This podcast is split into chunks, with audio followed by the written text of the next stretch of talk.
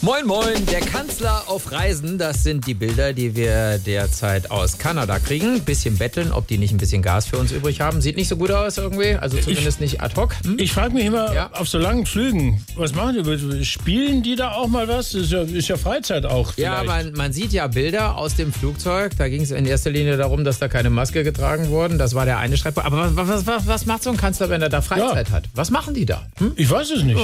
Also, Herr Scholz, heute spielen wir mal Ich packe meinen Koffer. Schönen Dank. Ich möchte meinen Koffer aber noch nicht packen. Nein, das Spiel heißt so. Jeder packt was in seinen Koffer und muss sich merken, was er unter andere reingelegt hat, weil er das ja dann wiederholen muss. Ah, Ich lasse mich nicht gerne reinlegen. In den Koffer reinlegen. Jetzt probieren wir es doch einfach mal, Herr Scholz. Ich fange an. Schönen Dank.